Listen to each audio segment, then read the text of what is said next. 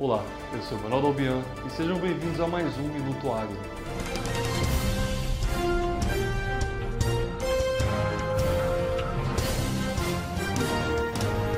Hoje é o Dia Mundial do Café. O Brasil é o maior exportador e produtor, embarcando para mais de 120 países em todos os continentes.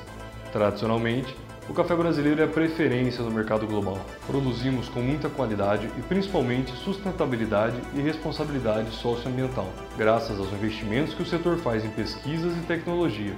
É a capacitação que as entidades da classe fornecem aos produtores. O mercado físico do milho esticou e nenhuma das pontas negociadoras cederam uma à outra.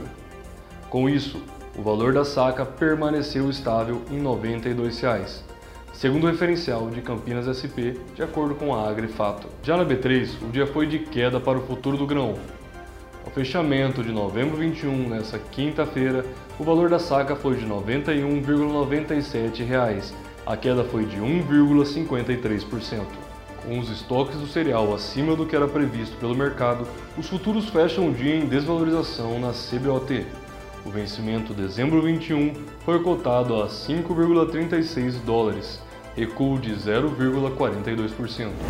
De acordo com Safras e Mercado, o arroba do boi gordo no mercado brasileiro teve mais um dia de forte baixa. Em São Paulo capital, a arroba do boi gordo passou de 298 para 290 reais. Em Goiânia, Goiás, passou de 285 para 280 reais. E em Dourados, Mato Grosso do Sul, passou de 298 para 292 reais. E a falta de aceno da China em relação a exportações seguem penalizando os preços. Na B3, as cotações dos contratos futuros do boi gordo tiveram o segundo dia consecutivo com quedas expressivas entre os vértices mais negociados. O ajuste do vencimento para outubro passou de 292,85 para 285,25 reais.